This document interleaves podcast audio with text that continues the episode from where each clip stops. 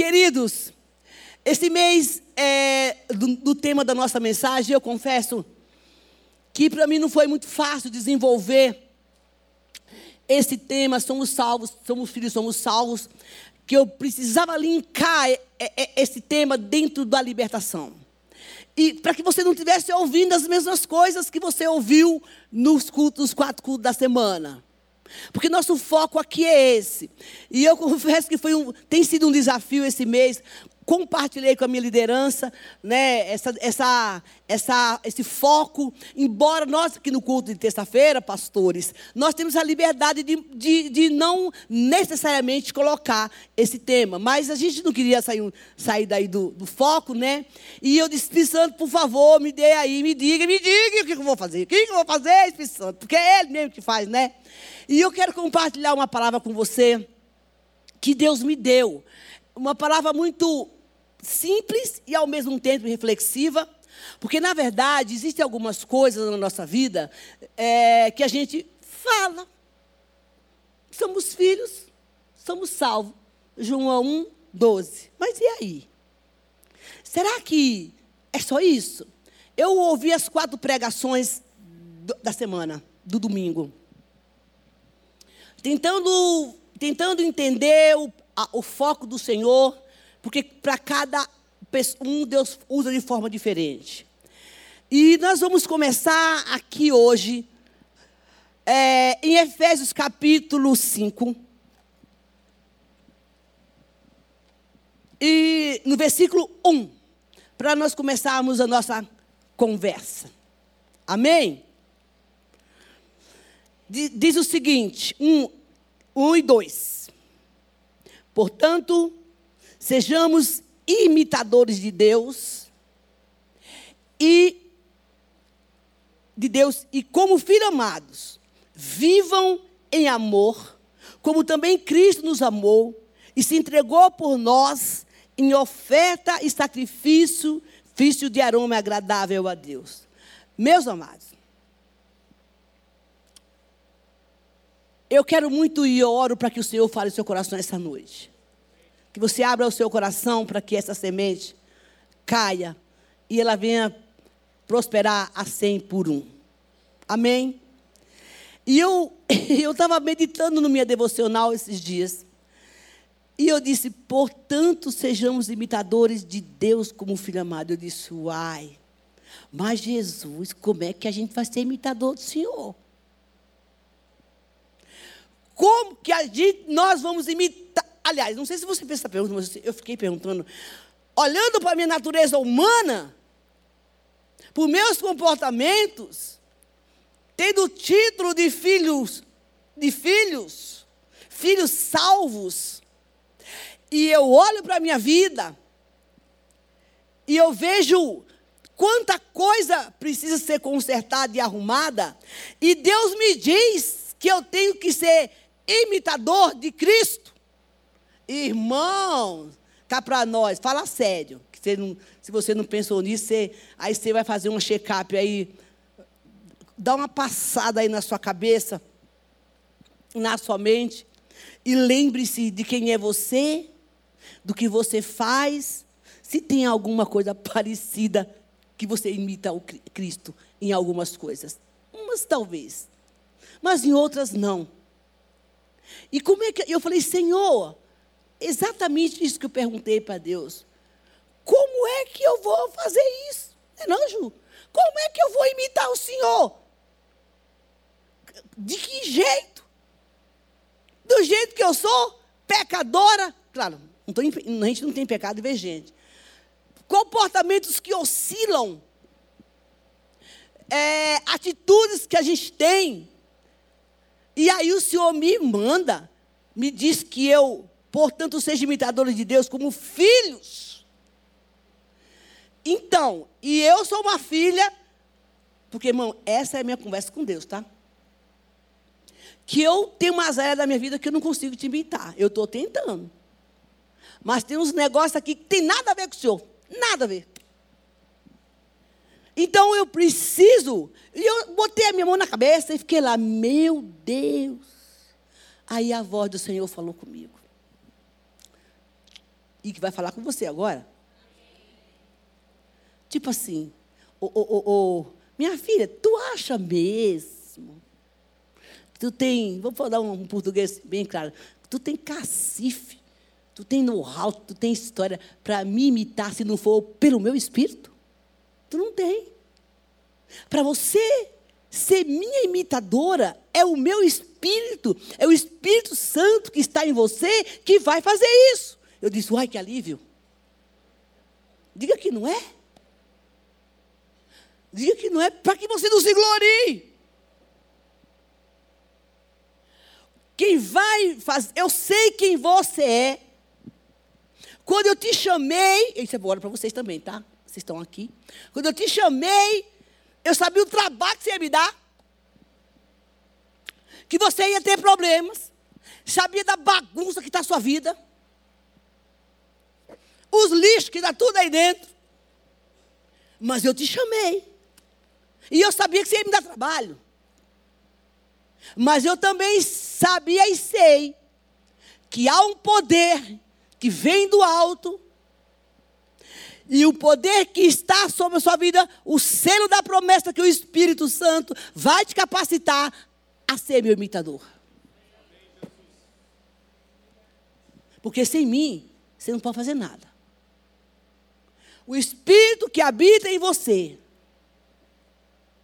vai te tornar filho e aperfe... de você já é filho e aperfeiçoar esse caráter meu em você, que isso chama processo da santificação. Porque, irmão, quando tu se converte, eu, você não tem amnésia, beleza? Você não tem amnésia. Você não deixa de ser irado depois que você se converte. Você tem que passar por um processo. Você é nova criatura, mas você tem uma alma. E esse lixo que a gente adquiriu lá, as marcas da nossa alma, elas, começam a sair, principalmente quando a gente vem para a igreja. Porque quando a gente está lá, é normal. Tudo que a gente faz é normal. Mas quando a gente vem para Cristo, parece que às vezes aquilo que você, aquilo que Paulo fala, aquilo que eu não quero fazer, eu faço. É a transformação do caráter, da mudança que Jesus quer fazer a nossa vida. E Deus requer de nós uma posição e uma disposição para fazer uma transformação em nossa vida. João capítulo 1, versículo 12, se você quiser abrir. Mas todos quantos o receberam, deu-lhe o direito de se tornarem filhos de Deus, ou seja, aos que creem em seu nome. Povo santo, se você chegar para um assassino e perguntar assim: Você é filho de Deus? Ele fala: Sou.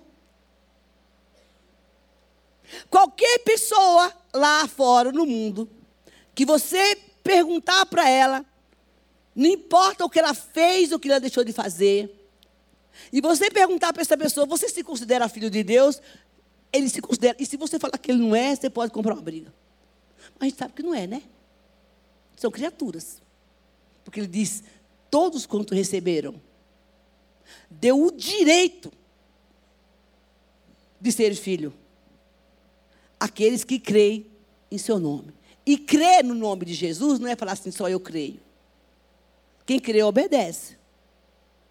E o direito de ser filho, diz a palavra de Deus, é aqueles que confessam a Jesus como Senhor e Salvador da vida deles. Se eu não faço essa confissão, a pessoa não faz essa confissão, ela é criatura. Deus criou. Mas ele disse: você me receber, eu vou tornar você filho. E quando ele fala, mas todos os quantos receber, ele está falando de nós agora. Beleza? Então você é filho. Amém? Dá um glória aí. Você é, nós somos filhos, porque nós o recebemos do Senhor, o Senhor, e declaramos que Ele é o nosso Pai.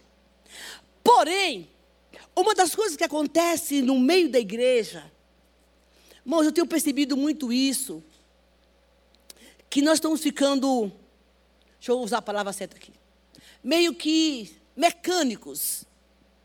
Quando a gente se refere a algumas coisas da Bíblia. É, é assim, todo mundo fala, também falo. Né? Sou filho, sou salvo. Mas o que, que significa isso? Quais são os direitos que os filhos têm e os deveres que esse filho tem? A gente não procura saber. E eu quero falar um pouquinho sobre isso. Porque tem muita gente, principalmente uma pessoa, ouçam bem isso, que teve um problema de rejeição como eu. Que fui rejeitada no ventre da minha mãe. Já cheguei no mundo sem ela me querer. Esse espírito de rejeição me acompanhou por muitos anos, muitos anos. Quando eu me converti, essa filiação eu não conseguia aceitar. Porque esse espírito de rejeição, toda pessoa que foi rejeitada, que foi abandonada, desamada, principalmente pela família, quando essa relação dela com Deus, de filho e pai, tanto homem como mulher, muitas vezes ela se torna um bloqueio. A pessoa não consegue se chegar ao Senhor como ele, como pai. Porque a referência que ela teve paterna foi ruim. Então, esse espírito de rejeição, eu, eu preguei sobre isso outro dia aqui, eu acho. Esse espírito de rejeição, ah, preguei sobre orgulho. Esse espírito de rejeição, ele se apodera da alma do crente. E quando ele parte para uma relação com Deus, ele não consegue processar essa segurança, essa fé, essa filiação com Deus. Por mais que ele leia a Bíblia, esse capítulo que a gente acabou de ler agora. Vocês, filho de Deus, e vivam em amor, porque Cristo te amou. Este amor de Cristo, do Pai que invisível, que ele não vê essa entidade bloqueia esse, essa revelação no coração da pessoa. E é preciso que essa pessoa muitas vezes passe por um processo de cura e de libertação. Para que ela se sinta amada pelo, pelo pai e filho. E eu me lembro que quando eu me converti, essa apropriação da santificação de ir para o céu, eu falava, eu não vou para o céu. Mão, na minha cabeça, eu achava, eu fiz tanta coisa louca no mundo, que essa apropriação de filiação, de perdão de pecados, eu não conseguia tomar posse disso. Porque eu fui muito, muito uma praticante da, do catolicismo muito forte. Eu, eu, eu não era católica, eu praticava o catolicismo. Trabalhei muitos anos na igreja católica. E, e essa, essa paternidade eu não tive, porque eu tive uma mãe muito violenta, minha mãe era narcisista. E eu sofri muito esse narcisismo dela, por falta de amor. E quando eu vim para Cristo, eu dizia assim: ah, esse negócio de céu, tudo bem, meu, você tem Jesus, mas esse negócio de céu, eu vou ter que passar sabão, cândida, lisoforme, qualquer coisa. Era exatamente isso que eu pensava, para poder entrar no céu, porque Jesus não é porque jeito que eu estou. O peso da acusação, o peso do pecado vinha sobre mim. E eu não conseguia acessar o céu por esta graça, por esse amor de Cristo. Mãos, isso demorou anos para me libertar. Eu estava na igreja, participava da ceia, eu, eu ministrava, eu, eu não pregava ainda, mas eu fazia muita coisa, mas essa, essa apropriação de filhos, eu não tinha. E eu acredito que hoje na igreja é o que mais tem é isso. Pessoas que veem aqui esse, esse logo bonito, somos filhos, somos salvos, e até essa imagem desse pai segurando na mão da, do filho. Mas a pessoa só lê, só vê o capítulo e o versículo, mas ela não traz para ela essa verdade. Talvez você entrou aqui essa noite e seja exatamente assim. Somos filhos, somos salvos. Mas eu não consigo me apropriar disso. Eu quero dizer uma coisa para você, o que a gente acabou de cantar aqui agora. Olhar para a cruz, você está livre. Talvez você tenha esse bloqueio de receptador de amor. Você precisa tratar disso. Sabe por quê, gente? Isso vai para o casamento. Isso vai para a relação com os filhos. E eu lembro que eu tive que passar por vários processos para poder entender e receber esse amor de Cristo. Eu demorei bastante. Mas Deus trouxe essa noite aqui para dizer que você é filho. Amém? Porém, Deus nos chama à santidade. Ele nos exorta à santidade para nos apropriarmos dessa filiação. E quando ele, eu vou, ele tem aqui uma receitinha, vamos dizer assim, né? Um caminho para que esse bloqueio seja quebrado na sua vida. Porque como filho, você vai aprender a sentar na mesa do banquete e comer do melhor da mesa. Quer ver uma característica de uma pessoa que não se sente filho? Que era uma que eu tinha. Por exemplo, eu achava, eu tinha muita dificuldade para receber. Muita. Eu, se alguém me desse um presente, eu, eu fazia de tudo para não receber aquele presente. Porque eu não sabia receber. Eu sabia dar, mas eu não sabia receber. Por que, que eu não sabia receber? Porque eu me sentia indigna. A primeira viagem que eu fiz de férias, eu ganhei de presente de uma pessoa. Eu vou contar a história toda, tá? O que uma rejeição faz? E essa falta de presença de filho faz, essa rejeição. E eu ganhei essa. e era uma viagem que eu nunca tinha viajado na minha vida assim, para umas férias sofisticadas, né? Vamos dizer. E eu fui numa agência aqui na Santa Cruz comprar a tal da, da viagem que eu queria ir por um. Nem lembro onde que eu fui. E quando eu cheguei lá, a pessoa que estava me atendendo, eu tinha dinheiro para pagar a viagem à vista, viu, gente? A pessoa que estava me atendendo, é, ela, ela, me achou, acho que com cara de. Essa mulher veio aqui só para encher o saco, não vai querer comprar passagem. E me entendeu muito mal. Mas eu, pacífica, não me entendeu muito mal, eu procurei outra pessoa. E quando eu estava fechando o pacote da viagem, ah, como é que você vai pagar? E eu, com toda a minha, vou pagar à vista. Eu assim, vou pagar à vista. Chique, no último. É. Porque a gente, a gente tem que entender que, pô, que a gente é servo de Deus. E servo de Deus tem que tratar direito. É não? Porque o povo vive de aparência. Se você está bonitinho, bem arrumado, salto alto, você pode comprar e não pagar nunca mais. Mas eles vivem de aparência. E não é assim. Para nós não é assim. É a nossa essência que eu não vou falar agora há pouco. Comprei essa viagem, gente, e fui. Quando eu cheguei no hotel onde eu estava, eu lembro que fosse hoje. Eu, o, o, garçom levou minhas malas e abriu a porta. E quando eu abri, ele abriu a porta, que eu vi aquela cama que cabria quatro pessoas, dando eu para chorar. Uh! Ai, meu Deus do céu, chorando, eu não deitava na cama, comecei a chorar. Como começou a ter uma cama desse tamanho? Mas por que você chorava? Porque nós estávamos digno de estar ali. Irmão, como filha de Deus, era o melhor que Deus tinha para mim. Mas eu não sentia digna de receber a bênção do meu pai. E eu comecei a chorar, queridos. Eu desci para tomar o café da manhã. Eu não conseguia tomar o café. O Daniel Paulo chorar na mesa do café. a pobreza, a escassez, a rejeição, a, a, a, a, a falta de revelação do pertencimento daquilo que nós somos. Muitas vezes o diabo te anula para você não receber o que teu pai tem para você. Mas nessa noite, em nome de Jesus, diz o Senhor: recebe o que eu te dou e glorifica o meu nome. Você é digno, sim.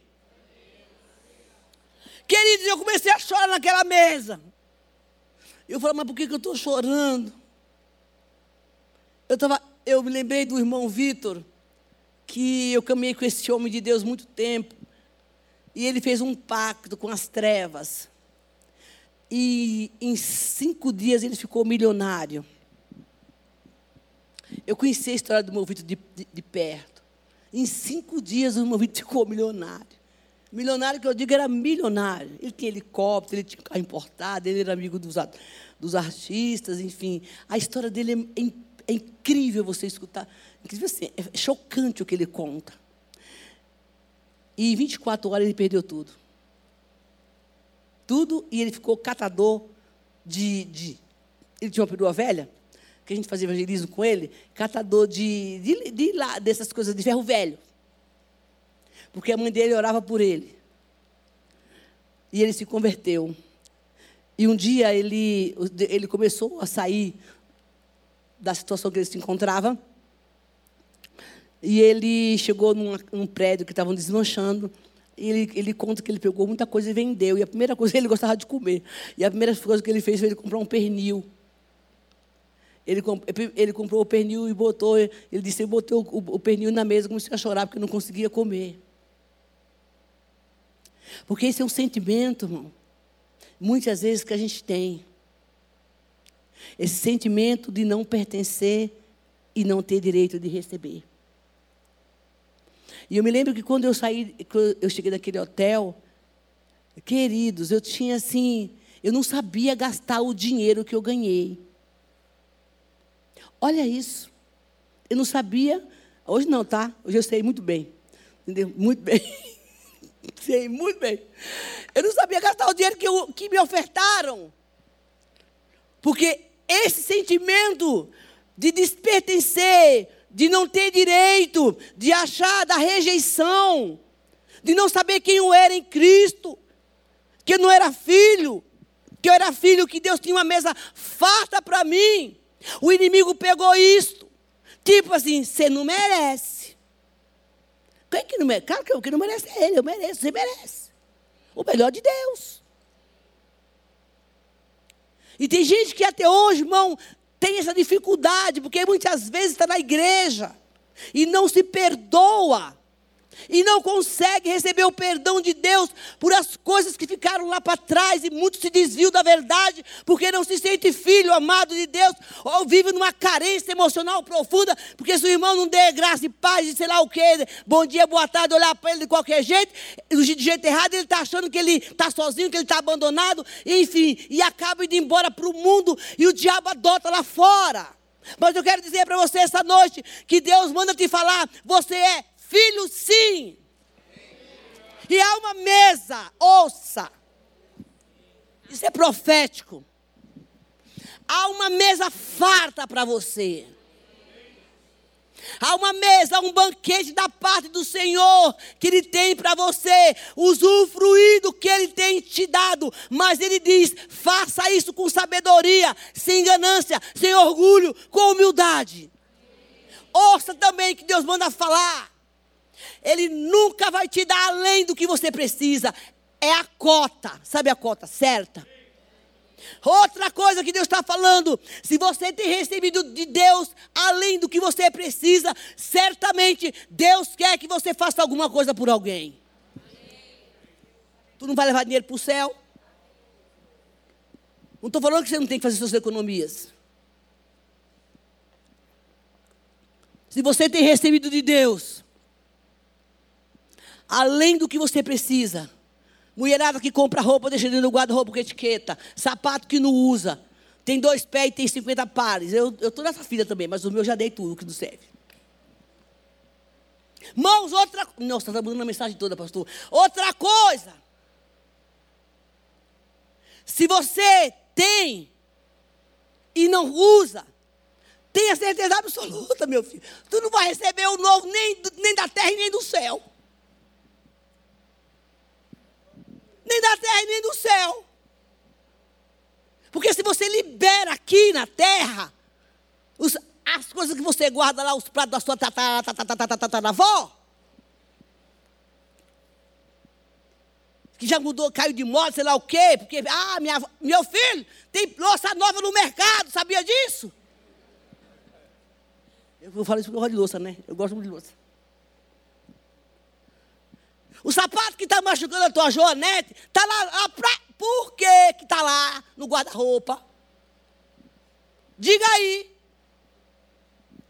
O homem, o homem engordou, com a barriga desse tamanho, a camisa nem abutou a mais, fica com aquela camisa aberta o botão, meu filho, tem que ir jeito.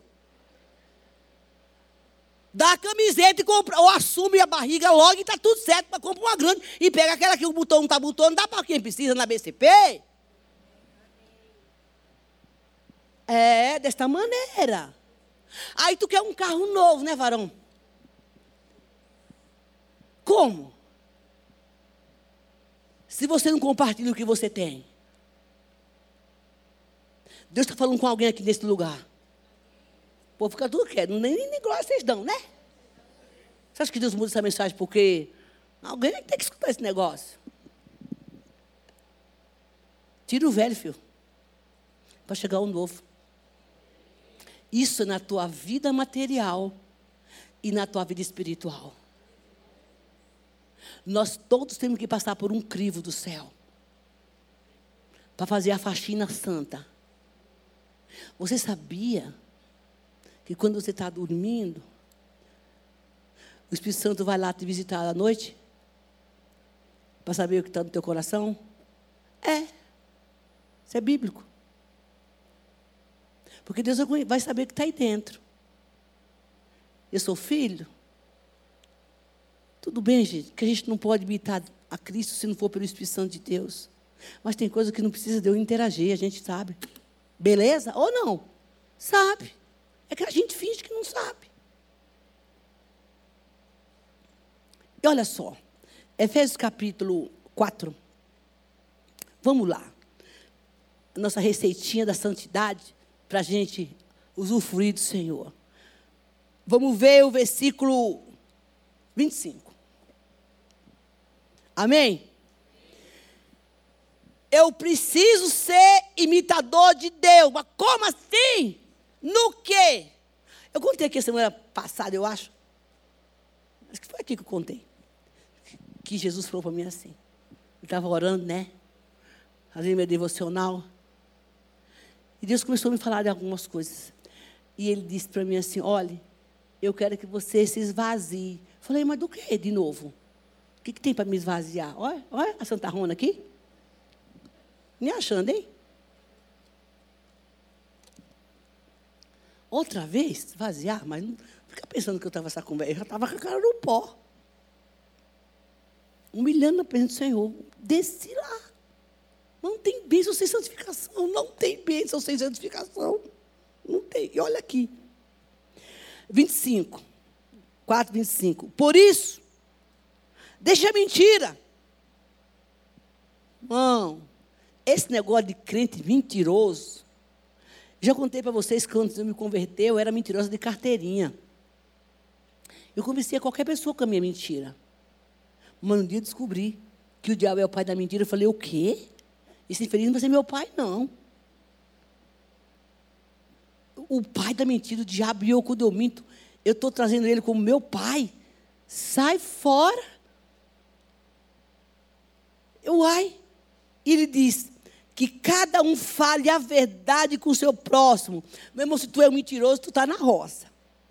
Primeiro que tu está dando alimento para o satanás, para o capeta. E traindo a pessoa que você diz que é seu amigo. Fale a verdade, porque somos membros do mesmo corpo. Fique irado, mas não peque. Não deixe que o sol ponha sobre a, a ira sobre vocês. Não dê lugar a quem? Mão. Quem mente dá lugar para o diabo.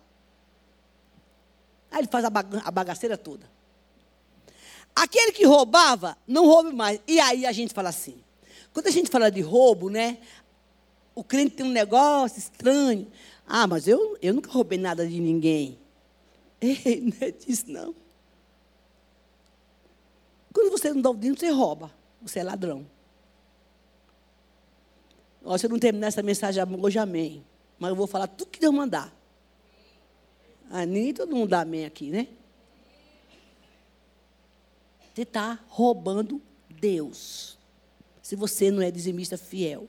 E quem rouba a Deus não tem bênção, gente. A palavra de Deus fala que só abre a janela do céu para você e ele repreende o devorador a quem dizima. a quem dizima. Sabe aquele troco que você recebe a mais lá na padaria e você leva para casa? Isso é roubo. Tu roubou.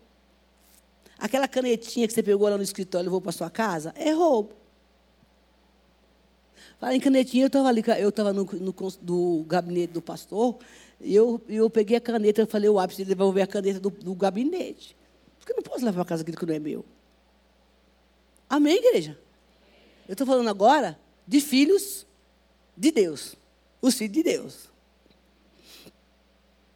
Pelo contrário, trabalhe fazendo com suas próprias mãos o que é bom, para que tenha o que repartir com o necessitado. Ô oh, glória, não? Não sai da boca de você nenhuma palavra suja. Tem crente que fala palavrão. Meu Deus do céu. Jesus está vendo tudo, filho de Deus. O capeta também. Manda material para o inferno. Fica falando palavrão, dando material para o capeta. Depois você vai orar e quer que sua oração seja respondida. Não vai ser, não, varão. Não tem como. Mas unicamente que for boa para edificação, conforme a necessidade, e assim transmita com graça aos que ouvem. Tem gente que quer transmitir palavra brigando, discutindo. Deus está entortando a gente aqui hoje, não é não? Irmãos, isso é santidade. Isso é ser imitador de Deus. Isso é postura de filho. E ele diz aqui: não entristeça o Espírito de Deus, no qual vocês foram selados para o dia da redenção. Que não haja no meio de você amargura, indignação, ira, gritaria, blasfêmia, bem como qualquer maldade. Pelo contrário, sejam bondosos, compassivos uns para com os outros, perdoando uns aos outros, como também Deus em Cristo Jesus perdoou vocês. Aí, aí, aí o crente que é inteligente, eu sei que você é. Beleza? Vocês não são inteligentes? Ô povo, nós temos a mente de Cristo, gente. Amém? Pega esta Bíblia maravilhosa na sua casa. Aí abre lá, bonitinho, diga: Jesus, onde é que eu estou enquadrado aqui? Peraí, o senhor está falando aqui que não é para falar palavrão? Que não é para mentir? Aí você vai fazer, o Espírito Santo vai fazer a check-up em você. Em mim também. E ele diz: eu estou roubando alguma coisa? Eu estou falando palavrão? Eu estou entristecendo o Senhor? Porque ele diz que essas coisas entristecem ao Espírito Santo. Meu Deus. Entristece ao Espírito Santo. Mãos, ser depois imitadores do Senhor. Mas é preciso que a gente pegue a palavra e passa esse crivo, porque a Bíblia existe para isso. Eu estou lendo a Bíblia, estou encontrando aqui. Fique irado, mas não peque. Não dê lugar ao diabo. Não sai da vossa boca a palavra suja, mas que aquela que for boa. E eu vou falar, Espírito Santo, me diga aí. Me diga aí, me diga aí. Aonde que, onde é que eu estou aqui? Irmão, na hora ele te mostra. Você nem precisa perguntar às vezes, que aliás você está aí, você já deve estar tá sabendo onde é que você está enquadrado nesse, nesse crivo aqui. Mas eu sou filho. Eu quero imitar Deus. E não acabou, não. Vamos lá para o capítulo 5, que eu preciso terminar essa mensagem, de Efésios. O versículo 3. Que imoralidade sexual, toda impureza, avareza não seja sequer mencionado entre vós, como convém aos santos. Nem linguagem grosseira, não diga coisas tolas e nem indecentes, pois isso não convém. Pelo contrário, diga palavras de ação de graça. Fique sabendo disso. Nenhuma pessoa imoral, impura, avarenta, provoque avareza, porque avareza é idolatria. Tem herança no reino de Deus. Meu filho, tu quer entrar no céu? Deixa de ser avarento. Gente, como é terrível uma pessoa avarenta. Fala a verdade. A pessoa que ela quer tudo para ela. Ele diz aqui o seguinte: digam palavras boas. Aí você fala assim: misericórdia. Como é que eu vou imitar Deus? A gente chega lá. E olha aqui, não se deixe enganar com palavras vazias, porque a ira de Deus vem sobre os filhos da desobediência. Por causa dessas coisas, portanto, não participem daquilo que eles fazem, porque no passado vocês eram trevas, mas agora tu é luz. Dá um glória. E se você é luz, Deus pergunta: por que então, como filhos da luz, nós estamos repetindo pecados? Nós vamos pecar, gente. Mas a cruz nos purifica, nos liberta. Agora, o cidadão brasileiro, o crente, o crente, o abençoado, está toda sempre caindo no mesmo erro. Pede perdão e volta. Pede perdão e volta. Meu filho, uma hora Deus vai botar a mão no teu peito, você pode ter certeza disso. Porque Ele está dando aqui a mim e a você o ensinamento daquilo que verdadeiramente é ser filho. Viva como filho da luz, porque o fruto da luz consiste em bondade, justiça e verdade. Por tratando de descobrir o que é agradável ao Senhor, não seja um cúmplice das obras infrutíferas das trevas, pelo contrário, trata de reprová-los.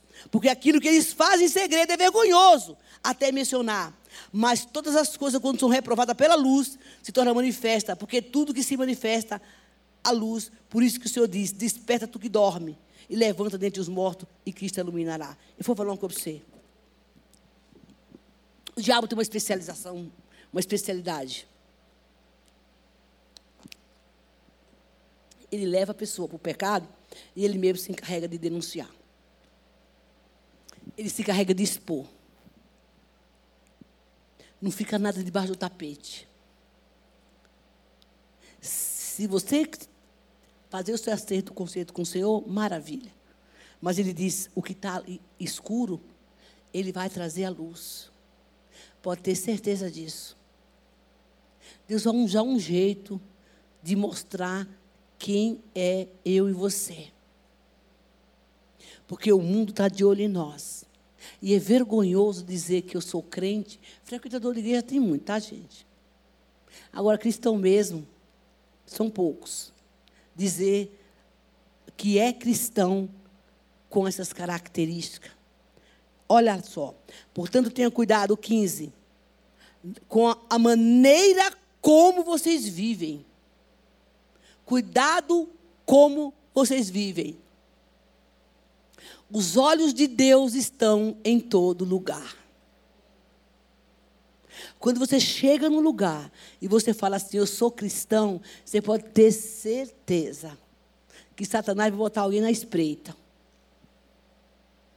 para provar você, para saber se você é crente mesmo. Para saber se as obras que você manifesta, os frutos que você manifesta, são verdadeiramente dos filhos de Deus. E por isso que o Senhor diz assim: nós temos que vigiar. Os dias são maus. Por esta razão, 17, não seja insensato, mas procure compreender qual é a vontade de Deus. Meu irmão, qual é a sua dúvida no que você está vivendo, no que você está fazendo? As nossas atitudes, nossos comportamentos vai denunciar quem nós somos. Pelos frutos os conhecereis. O que é que falta em você? Aproveite tempo, porque os dias são maus, mas procure compreender qual é a vontade de Deus. Mas como é que eu vou compreender a vontade de Deus? Eu digo, irmãos, que essa pergunta se responde assim. Tudo começa na sua consciência. Entender e compreender na minha consciência qual é a vontade de Deus para a minha vida. E certamente eu e você vamos nos deparar com uma vontade que não é a nossa. Vai contrariar a nossa vontade. Por isso que a gente nem pergunta às vezes. qual é a vontade de Deus, porque o negócio está tão bom, da de Deus falar que não é. Não é assim? E se eu perguntar ele falar que não é? Porque normalmente é isso que você ele vai dizer para você. E se você entrou aqui esta noite e está fazendo qualquer coisa que não é da vontade de Deus, pode ter certeza, isso não vinga. Não importa o quê. Não vinga. Ele diz: se você não sabe qual é, procure conhecer. Aí você pode falar assim, como as pessoas falam: ah, mas eu não consigo entender a voz de Deus. É relacionamento, gente. Se eu não conversar com a irmã, com o irmão Wesley, com o pastor, eu nunca vou entender o que eles pensam, o que eles, a natureza deles. Então, com Deus não é diferente. O Espírito Santo nos revela essa vontade. Deus nos dá recurso para compreender qual é a vontade dele, gente. Olha o que fala o versículo 23. 22. Quanto à maneira de, antiga de vocês viver, vocês foram instruídos a deixar de lado a velha natureza, que se corrompe segundo os desejos enganosos, e se deixar renovar no espírito do entendimento de vocês, revestida a nova natureza, criada segundo Deus de justiça, retidão e procedência da verdade. Então, quando eu olho para mim, eu vou ver o que foi que Deus mudou. E eu vou ver também o que, é, o que precisa ser transformado. Nós temos, você sabia que nós temos nossos pontos cegos, né? E os nossos pontos cegos, muitas vezes, tem que um irmão dizer: aqui está fora. A gente cria uns conceitos estranhos que até parece que é, é bíblico, assim, enfeita a conversa da Bíblia, para nos beneficiar. Você sabe que uma das coisas que eu não sei, às vezes as pessoas chegam lá no gabinete, quando eu, quando eu atendo, depois eu chego em casa, fico pensando assim, pastor, mas será que essa pessoa vai voltar? Porque, irmão, na sabedoria, na graça do amor de Deus, precisa ter o confronto. Botar o dedo na ferida. Precisa. Porque tem gente que na boa conversa, ela não. Ela minimiza. Mas quando o Espírito Santo fala, não, pera um pouquinho só, deixa eu dar uma apertadinha aqui. Deixa eu dar mais uma apertada aqui. Porque esse abençoado aqui não está entendendo o que eu estou falando.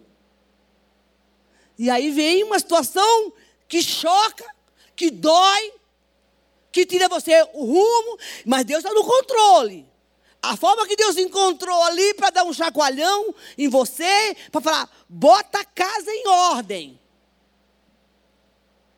É necessário que se coloque a casa em ordem. Entendeu o que eu quero fazer com você? O Espírito Santo se encarrega de fazer todas as coisas, porque um dos, do, dos males da igreja, da nossa modo de se comportar, irmão, é que a gente só acredita no que a gente está vendo. A gente só visualiza as coisas que estão na sua volta. Quero te dizer uma coisa para você. A palavra de Deus diz que as coisas que não que se vê, elas, elas passam. Mas aquilo que não se vê é eterno. O que você vai receber da parte de Deus para mudar a tua vida, meu irmão, não é o que tu está vendo, não. Não é o que tu está vendo, porque o poder desce do alto, entra dentro de você. E é aqui dentro que vai ter a transformação. É de lá que você vai ouvir a voz. É de lá que você vai ver o sentido das coisas. Não é o que está acontecendo, não. Sabe por quê, queridos? Porque, na verdade, o que Deus começa a revelar a você e mostrar para você e te dar é para sempre. É para sempre. O processo de transformação passa por dentro de nós. Isso é o crivo do Espírito Santo que vai te ajudar. Não fica achando que é lá na internet, que é lá não sei aonde, que é de repente seu, a sua grande filosofia de conhecimento, isso é importante, mas eu te digo, tudo isso, seu processo interior de Deus vai perecer. Mas Deus está falando, eu quero que você entenda que eu quero entrar dentro de você e fazer a sua mudança, não pelo que você está vendo, mas porque eu quero realizar através de você. Por isso, queridos, que muita gente não persevera, porque não, não viu, está vendo acontecer nada. Ah, não vi, não estou entendendo nada. Ou vê e se acomoda as situações. Eu vi ali o cara um profeta, Deus me usa tanto, fazendo milagre. Mano, para com isso. E o coração, como é que está? Como é que está? Eu vou terminar a minha mensagem aqui. O direito de ser filho. Nós já somos filhos do Senhor. Mas a apropriação dessa filiação é que está faltando em nós. Para sentar na mesa do rei e comer com o pai. E isso depende de um processo de santificação. A filiação nós temos. Agora, a participação dos benefícios do Pai, nós adquirimos isso pela santidade e pela nossa busca. Deixa eu falar uma coisa para você. A humilhação, eu falei aqui a semana passada, é a chave que vai mudar a nossa história a submissão, a humilhação e o reconhecimento de que é Deus em tudo em nossa vida. Se a gente não reconhecer isso, abra sua Bíblia Deuteronômio capítulo 8. Olha o que Deus está falando aqui. Deuteronômio capítulo 8. Tenham cuidado. Era, era a hora da conquista, tá? Eles iam entrar já na terra prometida. Você vai entrar na terra prometida. Há um, há um, há um, há um deixa eu usar a palavra certa. Há um presente de Deus para você. Amém, gente? Receba isso como palavra profética, mas olha o que, que ele diz. Você foi, lutou, você está conquistando. Ele diz assim: tenham cuidado de quando vocês conquistarem tudo, tá? De cumprir os mandamentos que hoje lhe ordeno, para que vocês vivam e se multipliquem e entrem e tomem posse da terra que o Senhor prometeu sob o juramento dos seus pais. Lembre-se, lembre-se de todo o caminho pelo qual o Senhor, seu Deus, guiou no deserto durante esses 40 anos, para humilhar vocês, para pôr vocês à prova, para saber o que estava no coração de vocês e se guardaria os meus mandamentos. Ele humilhou vocês, o deixou passar fome, ele sustentou com maná, que vocês não conheciam, nem seus pais de vocês conheciam, para que vocês compreendessem que o ser humano não só de pão viverá, mas de tudo que procede da boca de Deus. Durante esses 40 anos, roupas de vocês usavam não envelheceram, seus pés não ficaram inchados. Portanto, saiba em seu coração que, assim como o homem disciplina seu filho, assim o Senhor, Deus disciplina vocês. Guarde os mandamentos do seu Deus, para que vocês entendam os seus caminhos e o temam. Porque o Deus de vocês o faz entrar numa boa terra de ribeiros de águas, fontes de mananciais profunda, que sai do vale das montanhas, terra de trigo e cevadas, figueiras, vinhas, romanzeiras, terra de oliveira de azeite e mel, terra que vocês não terão escassez, não lhe faltará nada, terra cujas cujas pedras são ferro, cujos montes vocês extrairão o cobre. Vocês comerão e ficarão satisfeitos. Louvarão o Senhor Deus pela boa terra que lhe deu. Tenha cuidado de não esquecer do Senhor seu Deus, deixando de cumprir os seus estatutos e os seus mandamentos. Versículo 17: Portanto, pensem, a minha força, não pensem, a minha força e o poder do meu braço de conseguir essas riquezas. Porque o que acontece com o crente? Ele passa a luta, ele passa a prova, ele passa pela libertação, ele passa pela cura, ele recebe os benefícios do Senhor, depois ele mesmo se vangloria. Ah, você comprou um carro novo? Comprei, foi benção. O Senhor me deu esse carro. Amém, igreja? Eu comprei uma casa. Deus me deu esta casa. Você ganhou a causa na justiça, o Senhor foi meu advogado. O nome do Senhor tem que ser glorificado. Diz: cuidado. Quando vocês entrarem na terra da promessa, filhos. Porque Ele tem essa terra de promessa. Mas a questão é: nós estamos sempre olhando as coisas. E Deus está procurando o seu coração. Ele diz: Eu provei só para ver o que está em seu coração. Ele vai examinar o teu coração e o meu. O louvor pode subir, por favor. E concluindo, se você for lá em Lucas, depois você em casa, você lê o capítulo 1, eu acho incrível essa história. Onde, onde a palavra de Deus fala que o anjo Gabriel foi até a casa de Zacarias. Olha isso. Disse, ó, Isabel vai ter um filho. Ele será João. E esse filho que ela está gerando, preste bem atenção nessa história.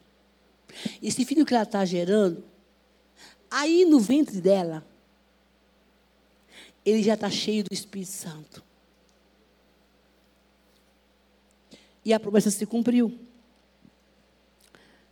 Mas no capítulo 7, João Batista está preso. E ele escuta falar aos discípulos o que Jesus estava fazendo. Os milagres que Jesus estava fazendo. E ele manda um mensageiro. Vai lá perguntar para Jesus se é ele mesmo que está lá, se ele é o Messias, ou tem outro que está por vir. Lembre-se, João Batista era o filho da promessa. E a palavra de Deus fala que os discípulos começaram, e, e ali Jesus começou a fazer muitos milagres e curar muitos enfermos. E aí eles chegaram para Jesus, olha, João mandou perguntar, ouça isso. Se você é o Messias mesmo, ou está para vir outro? Ele disse, vá lá. E diga para ele o que vocês estão vendo aqui agora. Os milagres que vocês estão vendo aqui agora. E lá no capítulo 7, no versículo, abre um pouquinho rapidinho, em Lucas, no capítulo 7, que eu nunca entendi essa palavra até outro dia. Vamos ler aqui no 7 do 8, do 18, rapidinho. Os mensageiros de João Batista. Todas essas coisas foram relatadas a João pelos seus discípulos e João, chamado, chamando dois deles, lhe enviou ao Senhor para perguntar: Você é aquele que estava por vir ou devemos esperar outro? Foi o recado que ele mandou.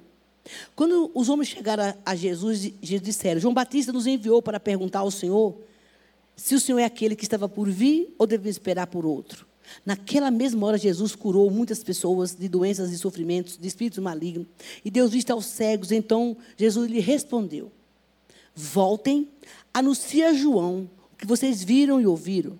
Os seguem os veios, os coxos os leprosos são purificados, os surdos ouvem, os mortos são ressuscitados, os pobres estão sendo pregados, os, os, pobres estão sendo pregado o evangelho. Bem-aventurado é aquele que não se achar motivo de, de tropeço. Quando os mensageiros de João se retiraram, Jesus começou a dizer ao povo a respeito de João. O que vocês desculpem, o que vocês, vocês foram ver no deserto? Um caniço agitado pelo vento? O que vocês foram ver? Um homem vestido de roupas finas? O que se veste, o que se veste de bem vive no, no luxo e mora nos palácios reais. Sim, o que vocês foram ver? Um profeta? Sim, eu lhe digo, muito mais que um profeta João é. Este é aquele de quem está escrito: Eis que envio diante de você um mensageiro, pelo qual preparará o caminho diante de vocês. E eu lhe digo: entre os nascidos de mulher, ninguém é maior do que João. Mas o menor no reino de Deus é maior que ele. Eu nunca entendi porque Jesus falou isso. Por quê? que ele diz que o, o, ele é o nascido de mulher, nunca se viu igual? Querido, o que, que João fez? Qual foi o milagre que João fez? Elias, Moisés, Josué, esses caras tinham um know-how de bom. Mas Jesus não falou deles. Por que, que ele nunca se viu um homem com que elogio esse? Baseado no quê? Irmão, eu fiquei perguntando para Jesus isso muito tempo. Mas estudando as Escrituras, eu descobri uma coisa, que é o que você e eu precisamos. A palavra de Deus diz que quando o anjo Gabriel trouxe a notícia para Zacarias, disse assim para ele: Essa criança, no ventre da mãe, já está cheia do Espírito Santo. Ouça, não são os sinais, não, são, não é quem prega bem, não é quem fala bem, não é quem, na verdade, tem um currículo bom, não é aquele que parou a nuvem, não é aquele que parou o sol, não é aquele que abriu o mar vermelho, é aquele, muito embora é considerável, é aquele que tem o coração cheio do Espírito Santo.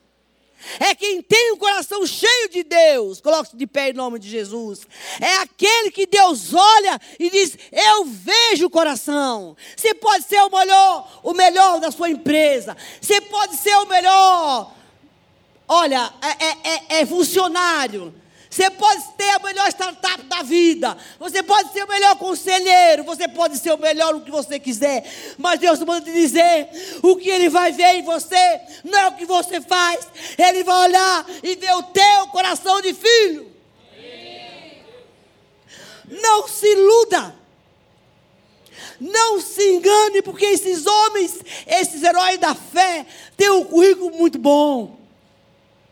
Mas ele diz: João, aquele trem lá que ninguém dá valor, aquele cara que foi humilhado, é aquele cara que foi espancado, aquele cara que foi desvalorizado, é o cara que está preso, é o que não vale nada para os olhos de algum, é esse que eu quero, porque o coração dele tem a minha presença. Não se baseie no que você está vendo aí fora. Porque Deus vai sondar o teu coração. E você conta, sonda-me, Senhor. E eu te digo mais: Ele vai sondar sim. E Ele fala na palavra aqui: Eu provei este povo para saber o que estava no coração deles. Ele vai nos examinar, nos esquadrinhar durante a noite para ver que tipo de filho nós somos. E naquilo que você não consegue, saiba que Deus manda te dizer, Ele está disposto a te ajudar e te fortalecer. Em nome de Jesus, o Espírito Santo te ajuda. Ele é o nosso melhor conselheiro. Você não está só. Por isso você não tem desculpa de ser ou de viver no pecado vergente. A mesa está posta, varão e varoa convidando os santos, aquele que tem a humildade de dar nome ao seu pecado. Eu já contei a minha história aqui. Perdoa meu pecado. Deus falou assim: enquanto não der nome esse pecado, não vou perdoar. Isso lá atrás, viu, gente? Dá nome a essa bagaça, desculpa, essa bagaça desse pecado horroroso. Dá nome! Pecado tem nome, gente. Isso é sinal da humildade que vai abrir a porta e você vai sentar na mesa do rei. E vai dizer: Eu sou o cara que sou da pornografia. Eu sou viciado em pornografia. Meus pastores estão aqui para dar ajuda. Eu sou o cara quando minha mulher dorme. Eu ligo o computador. Pega essa porcaria e joga no lixo, que não pode ter computador em casa. Se você não tem condições de controlar. Eu sou o cara que eu minto. É assim que Jesus quer você. Caso contrário, você vai ser um ouvinte de culto. Eu sou um cara que eu falo palavrão. Minha boca é suja. Cadê o? Pode tocar, filha. É isso que Deus está procurando. Eu sou o cara que eu não oro. Eu não gosto de ler Bíblia, me dá sono, escuto muito isso. Quando eu quero dormir, eu vou ler a Bíblia. Irmão, que coisa mais louca é essa? O povo chegou a esse ponto irmão, de dizer que quando está com sono vai ler Bíblia. Meu Deus do céu. Diga isso para Jesus. Porque Ele está vendo. Você é filho. Venha como está, mas não permaneça. Existe o conselho de Deus. A sua vida financeira está um caos. Como é que você tem administrado seu dinheiro? Te digo uma outra coisa, viu? Varões e varoas. Toda pessoa que tem vício na área da sexualidade, da pornografia, ela tem uma há uma tendência muito forte do espírito maligno que age nas finanças. Há uma entidade que age nas finanças. E se você não botar a casa em ordem e não viver segundo essa palavra filhos, Deus sabe que você e eu nós não conseguimos.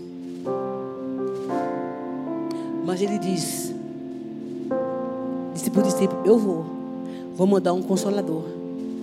E eles ensinaram a vocês acerca de todas as coisas. Falar de novo, aqui tem uma casa chamada Casa do Povo. Tem pastor de plantão lá todos os dias. Acho que mesmo na segunda-feira que é o dia da folga deles, mas eu estou lá. E outras pessoas também. Você não tem desculpa se você é membro dessa igreja. Quero ajuda. Eu sou aquela pessoa que você falou lá no culto. Eu sou devedor de Deus. E o Senhor vai te orientar, vai te dar força. Sai desse cativeiro miserável. Porque você vai ser batedor de cartão de igreja. A filha vai andar e o povo vai receber e você fica para trás. E vai chegar uma hora que Deus vai botar a mão no teu peito e falar: peraí. Não deixe Deus fazer isso, não. Se conserte com o Senhor. Nós vamos ouvir uma canção, depois nós vamos orar.